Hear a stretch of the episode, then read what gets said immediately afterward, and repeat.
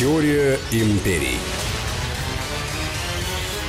Здравствуйте, друзья, это «Теория империи», Сергей Судаков. Здравствуйте, Анна Шафран. Мы продолжаем проводить параллели между Древним Римом и Соединенными Штатами Америки, потому что известно, что Америка была построена по образу и подобию Древнего Рима. Если мы знаем, как когда-то разворачивались события, можем предполагать, как они будут разворачиваться и сегодня. Сергей предлагает поговорить по поводу расовой дискриминации, которая, как выясняется, существовала не только в новой истории Америки и в новейшей, но и в Древнем Риме тоже это это было. Да, безусловно. Дело в том, что э, не той остроты, как сейчас, конечно же, это не было время, но тем не менее очень четкое определение того, кто может относиться к какому сословию, к занимаемым должностям, зависело в том числе и от цвета кожи. Цвет кожи определял политический статус во многом. По большому счету, самой Африки как таковой не было в понятии. Никто же не называл Африка, африканец, например. Знаешь, было очень просто. Практически огромную часть Африки, сегодняшнего континента, называли просто Ливия. Никак по-другому.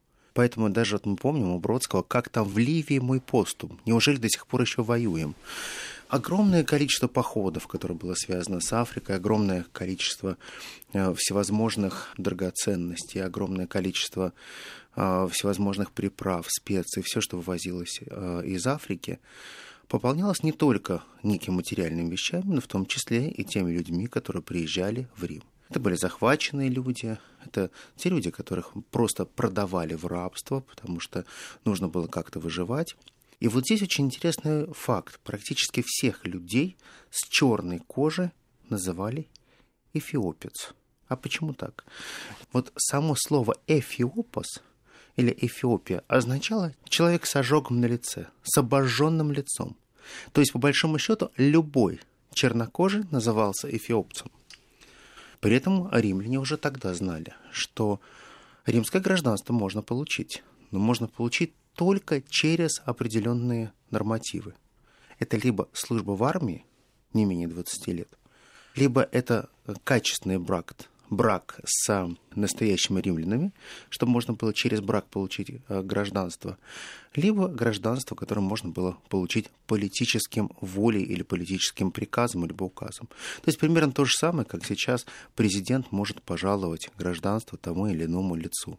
Так вот, огромное количество рабов, которое приходило из Африки, их, они прежде всего очень хотели стать свободными людьми, для этого поступали в армию.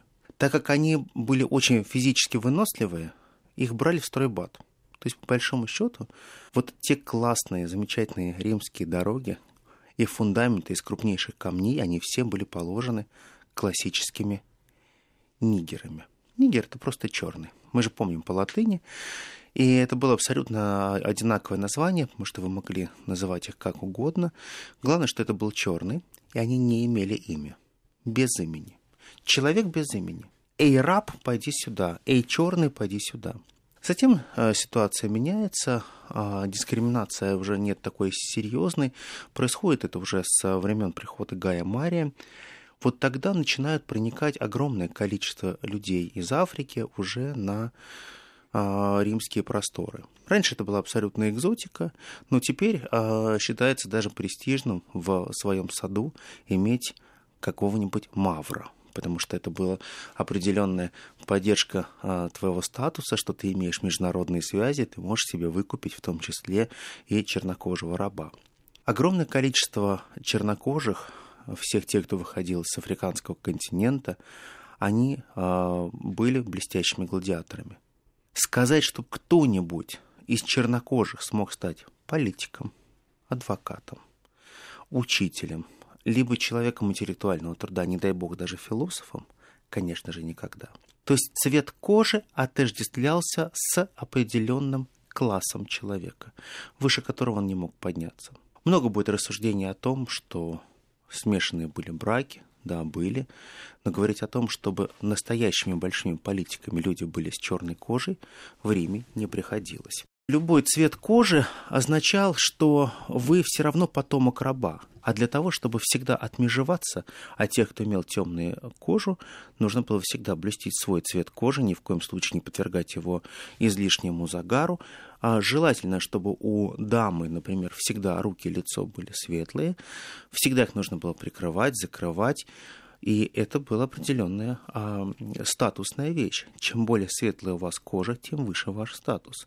Тем более смуглая у вас кожа, тем более низкий ваш статус. Значит, вы не позволяете, у вас нет, не позволяют ваши финансы, чтобы у вас были рядом с вами слуги, которые прикрывали бы вас зонтиками, которые могли бы а, обеспечивать ваш уют. В то же самое время огромное количество а, рабов, в том числе выходцы с африканского континента, они сбивались в банды. Они грабили, насиловали и убивали. Ничего не меняется. И постепенно отношение к выходцам из африканского континента очень сильно изменилось. Если сначала это было определенной забавы ради привезенные рабы, то постепенно, шаг за шагом, они превратились в определенную угрозу. Они сильны, они крепки. Единственная была проблема в том, что они были очень плохо обучаемы, прежде всего обучаемы латыни. Они говорили на латыни, но достаточно сносно, ну, естественно, не так, как могли бы делать это люди из других частей Италийского Союза.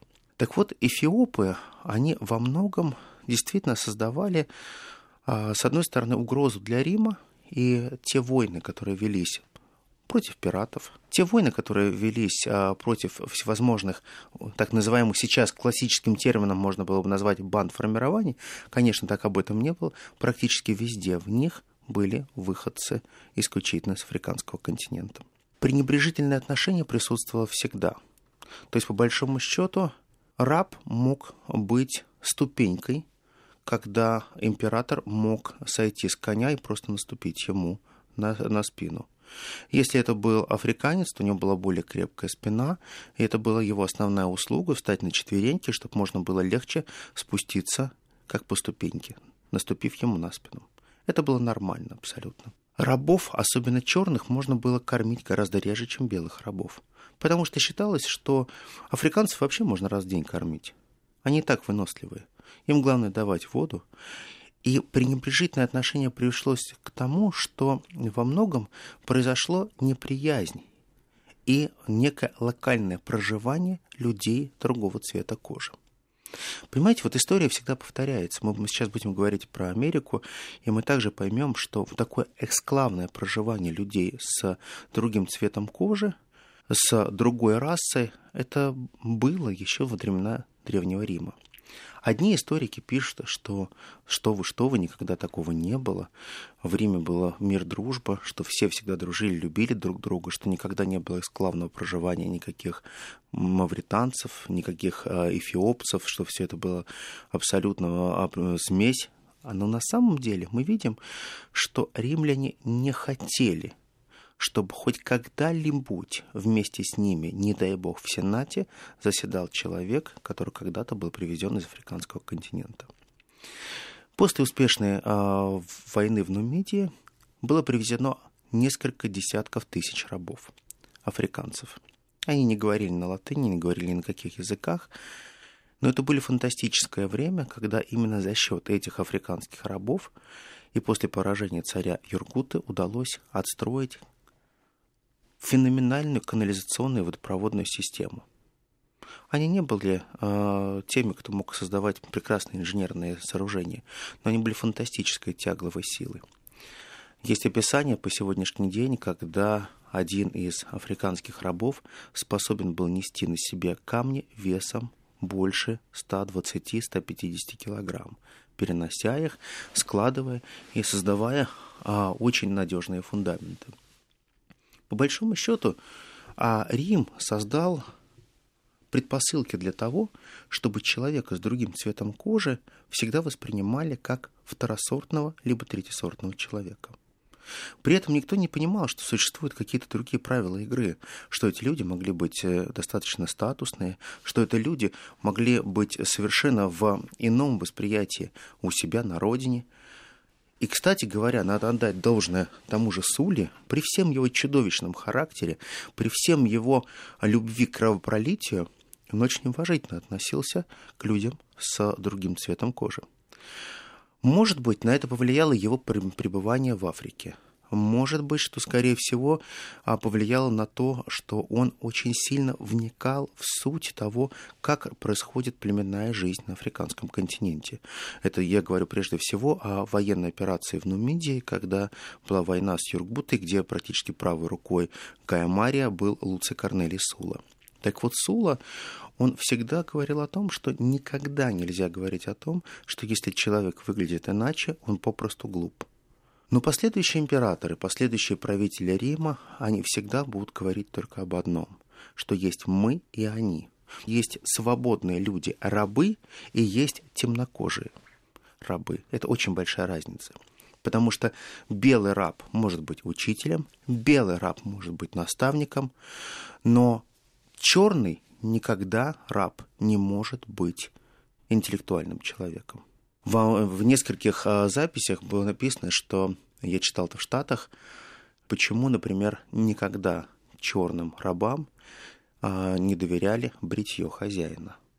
Потому что считалось, что в принципе воспитать в них толерантность и терпимость, даже если они были рождены в Римской империи, было невозможно. А вот во времена вот уже Соединенных Штатов Америки мы как раз знаем, что лучшими бродовреями были именно афроамериканцы. Что-то изменилось. Изменились определенные подходы. Отношение не изменилось. Проблема в Риме, которая складывалась очень долгое время по отношению к выходцам из Африки и к иным, она очень четко позиционировала, что есть примерно шесть слоев граждан. Вот первый слой он примерно делится, э, так же, как и современность, ничего не изменилось. Это хай-класс, это высший класс, это все те, кто относится к нобилитету и к управленцам. А потом а, идет так называемый класс элит, куда относятся все сенаторы или все те, кто от кого зависит принятие решений. К пределитам относились все всадники, может, это считалось, что э, это определенная ступенька к тому, чтобы можно было стать уже настоящей римской элитой. А дальше шел большой а, средний класс, который состоял из промышленников, торговцев. И, кстати говоря, военнослужащие всегда входили в средний класс. Низший средний класс – это были всевозможные а, мелкие торговцы, в том числе работорговцы, которые всегда входили исключительно в низший средний класс. Вот какими бы они богатыми не были, у них никогда не было уважительного отношения к работорговцам. Был, конечно же, класс исключительно рабочих. То, что мы сейчас можем назвать класс пролетариата, это низший класс. А вот ниже него можно было бы что-то придумать. Ниже него, ниже того класса находились исключительно те, кто имел цветную кожу. Вот к ним относились примерно к вопросу не ты кто, а ты что. Неодушевленное существо. Вроде бы ты у меня есть, но я какую-то вещь ценю гораздо больше, чем тебя потому что ты не являешься и ты не входишь в нашу систему ценностей. Ты не являешься с нами единоверцем. Ты не принимаешь пантеон наших богов. Ты никогда не будешь своим. А даже если ты скажешь, что ты примешь наших богов и будешь исполнять наши ритуалы, мы воспринимаем это как дерзость. Потому что ты смеешься над нами, ты живешь со своими богами в душе, и ты насмехаешься над нами, пытая пытаясь исполнять наши культы. По большому счету в общественном сознании родилась какая-то неимоверная жестокость. И вот эта жестокость, она правила очень долго. Потом эта жестокость будет забыта, потом э, с момента крушения Римской империи все как-то поменяется, да и меньше станет э, в Европе выходцев из Африки, процессы э, иммиграционные замедлятся, и все будет становиться как-то немножко по-другому – но жестокость и историческая память, она возродится вновь, но возродится уже через две тысячи лет.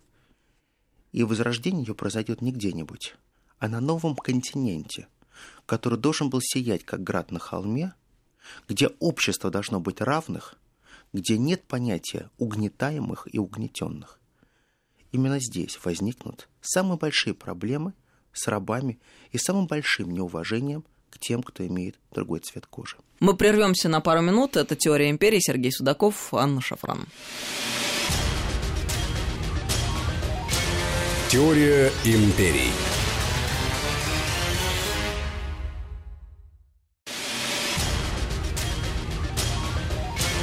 Теория империй. Это «Теория империй». Продолжаем разговор. Сергей Судаков, Анна Шафран. Мы подобрались к граду на холме. Тому месту, где должна быть свобода, равенство, да. братство. Но не сразу и не совсем так было. Ты знаешь, вот э, посмотри, насколько четко мы сейчас постоянно говорим про некие либеральные ценности. А вот наши либералы, например, очень любят рассуждать о том, что либерализм имеет своим источником нет не Францию, конечно же, и даже не Великобританию с их большим опытом консерватизма. Они очень четко говорят, что существует только одна модель либерализма – это американский либерализм, который был положен в основу отцами-основателями Соединенных Штатов Америки. Посмотрите, все отцы-основатели были рабовладельцами.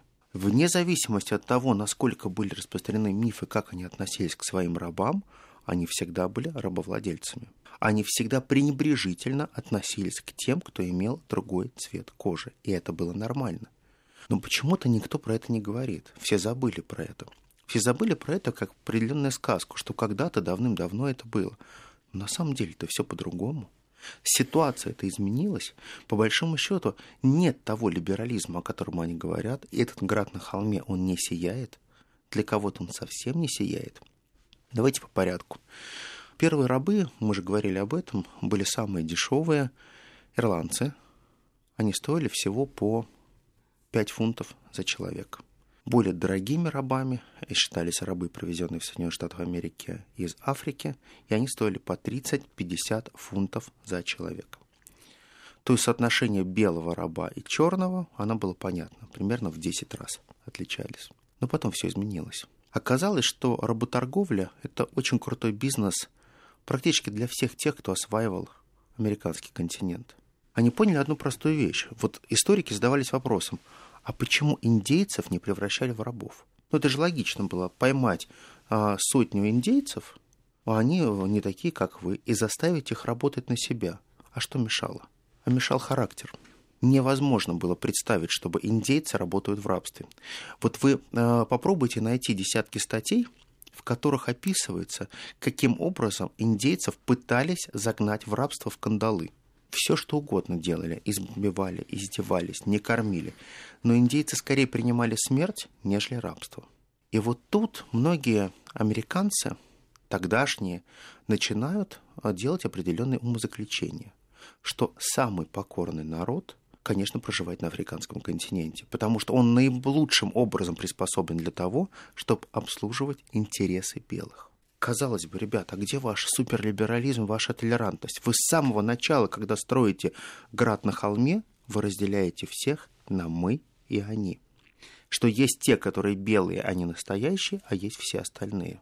По большому счету, вот э, даже простое отношение ко всем выходцам из Китая, из Японии и так далее, их э, всех называли малазийцами, либо японцами, неважно, кто откуда вышел, и всегда уничижительно относились к ним, потому что всегда считались, что этот желтый лекарь.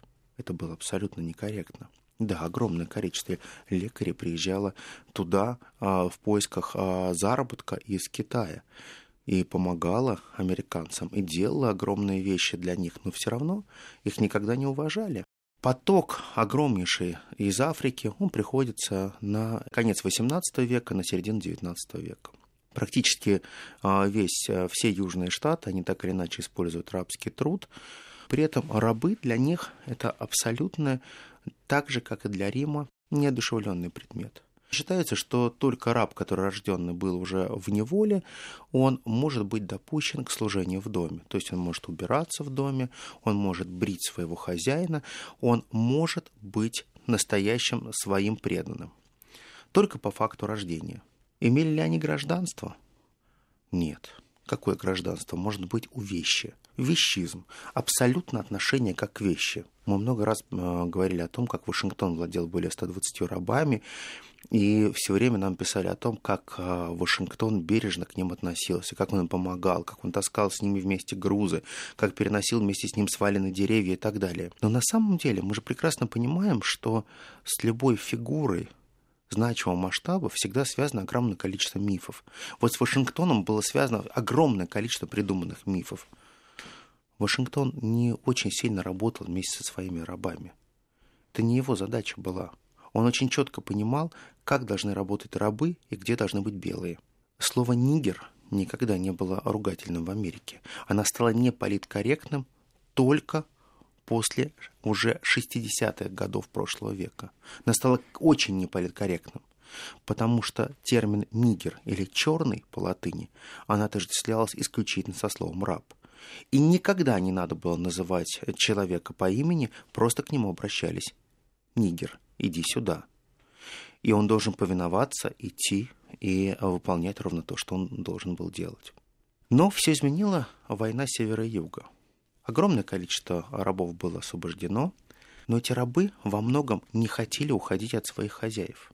Они не представляли, куда им идти и что дает им эта свобода. Многие южане настолько привыкли уже к трем-четырем поколениям рабов, которые родились в их домах, что они все практически замирали и говорили, да, вы свободны на сегодняшний день, вы можете стать гражданами Соединенных Штатов Америки. Они говорят, мы не хотим. Мы хотим остаться в вашем доме. Мы привыкли к тому укладу, который у нас есть. Но это были домашние рабы. Как э, у Гарри Поттера домашние эльфы, это были домашние рабы. А вот все, кто работал в поле, все, кто участвовал в бойцовских клубах, все те, кто а, был как тяжелые животные использовать, плохой термин, но именно так это звучало, они, конечно же, все потянулись в города. И вот тогда Америку захлестнуло просто криминальная революция.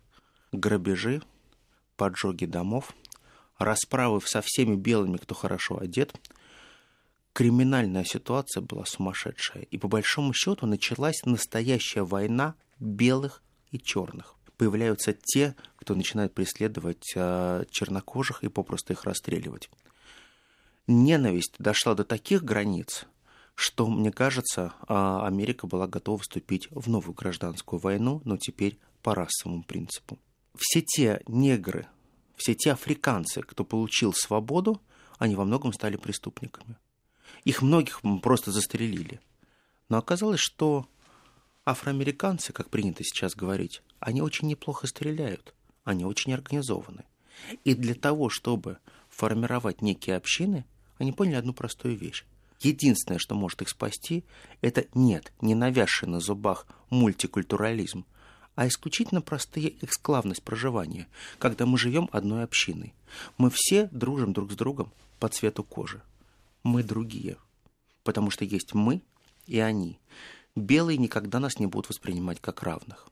И вот тут начинается, наверное, самый такой черный и неприятный период жизни Соединенных Штатов Америки, когда расовая дискриминация выходит на государственный уровень. Вы прекрасно помните скамейки для белых, скамейки для черных, автобусные остановки для белых, автобусные остановки для черных. Огромнейшее количество выступлений и бунтов, которые происходят в 1916 году, в 1919 годах, когда каждый раз мы э, читаем в прессе лживые обвинения.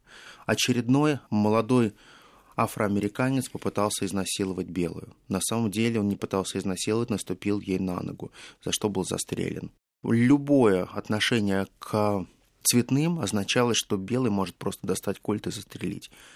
И безнаказанность поощрялась государством. Если ты убивал белого, тебя осудили, могли посадить на электрический стул или повесить. А если ты убивал цветного, ну, значит, цветной все сделал для того, чтобы тебя довести до такого состояния, чтобы ты в эффекте самообороны его застрелил. Практически все судебные заседания, они прописывают одну простую вещь. В эффекте самообороны человек застрелил другого человека. Мы прекрасно помним слова Мартина Лютера Кинга, которые тот произносит. «У меня есть мечта. У меня есть мечта, чтобы все люди, все нации, все расы могли действительно жить вместе, могли идти а, в одном направлении и создавать некое хорошее, доброе будущее. Но именно его заявление очень сильно не понравилось тогдашнему президенту Линдону Джонсону. Линдон Джонсон а, очень жестко критиковал его, и он полагал, что не время Америки говорить о том, что расовые вопросы, расовая сегрегация это является тем, что на самом деле плохо. Потому что действительно существует четкое понимание «мы и они». но это 60-е годы.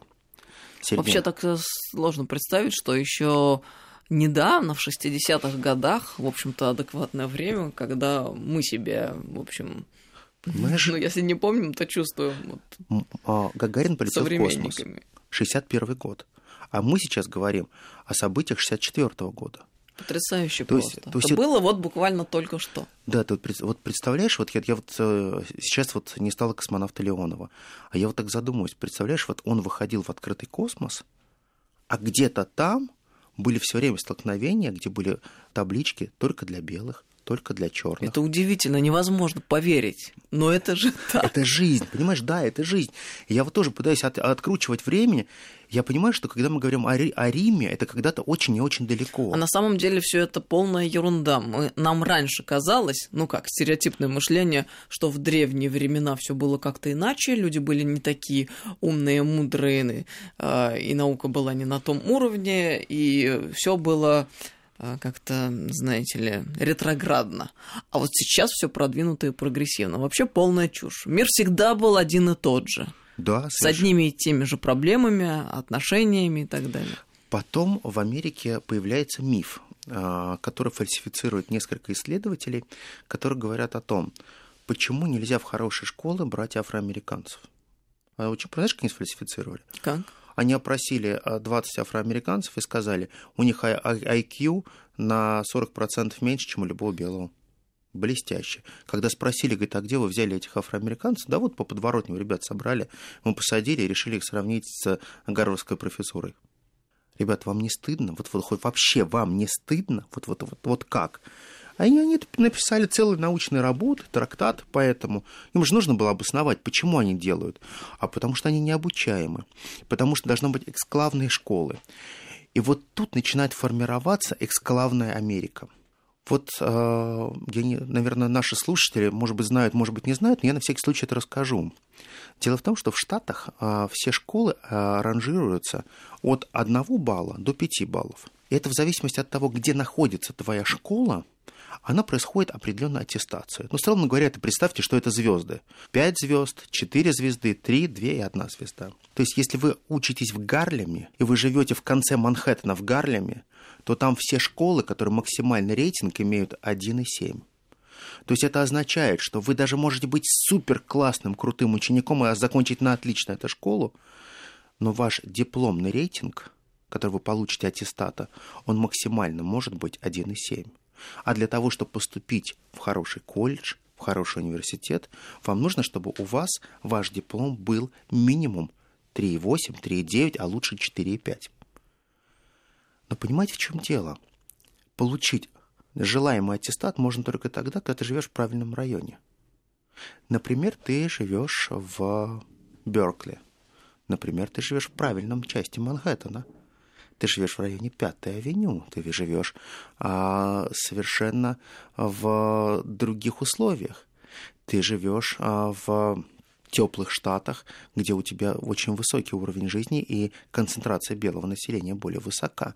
Это означает автоматически, что твой ребенок по месту твоего проживания пойдет в школу, которая сертифицирована по очень высоким баллам. Куда далеко ходить? Бостон. Бостон абсолютно белый город. Там настолько зачистили всех цветных, что их стало там очень-очень мало, им стало там попросту неуютно. Есть даже определенные негласные правила, что это существовало практически до конца 70-х годов. Американцы забыли прошлого века, когда дополнительные вопросы к экзаменам всегда задавались тем, кто пришел с черной кожей. Вот все остальные могли один тест заполнить, а им два теста надо заполнить. Но даже и тогда находились те ребята, молодые умницы и умники, которые блестяще заканчивали эти тесты. Посмотрите, какое количество сейчас чернокожих врачей, какое количество чернокожих э, юристов. Э, люди, которые очень внимательно относятся к своей профессии. Мифы по поводу разного интеллекта были развенчаны достаточно давно. Но война остается. Война из-за нищеты. Дело в том, что при всех судебных разбирательствах, которых сталкивала афроамериканцев и полицейских, оказывалось, что существует определенная постоянная провокация. Дело в том, что так как практически очень многие гетто афроамериканские в Штатах были зажаты в определенные районы проживания, это означало, у тебя нет работы, у тебя нет хорошего образования. Ты изначально формируешься как маргинальный человек. В лучшем случае ты можешь быть мойщиком на автомойке. Ты можешь э, выполнять какой-то тяжелый труд. Но для того, чтобы тебе продвинуться вперед, тебе нужно так создать условия, чтобы твои родители могли перенестись в другую реальность. Чтобы они перестали быть горничными, чтобы они перестали быть официантами, чтобы они стали получили определенное другое развитие. И вот это другое развитие означает тот факт, что современные куклус-кланы, как ни странно, живы по сегодняшний день. Дело в том, что вот можно сколько угодно говорить, что Америка это толерантная страна, где существует суперполиткорректность, что э, Америка это та страна, где очень сильно уважают права национальных меньшинств, особенно сексуальных меньшинств. Все это полная ерунда.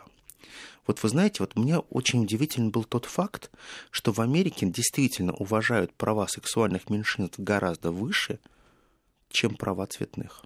Потому что вот посмотрите, даже Трамп, когда он говорит о стене с Мексикой, как он говорит об этом? Насколько уничижительно он относится к мексиканцам, которые работают в Америке. Неоднократно его ловили на том, что он, отворачиваясь от микрофона, называл их так «пончос» или «панчос». Это те прям вот такие, просто это самое пренебрежительное отношение, которое только можно было назвать.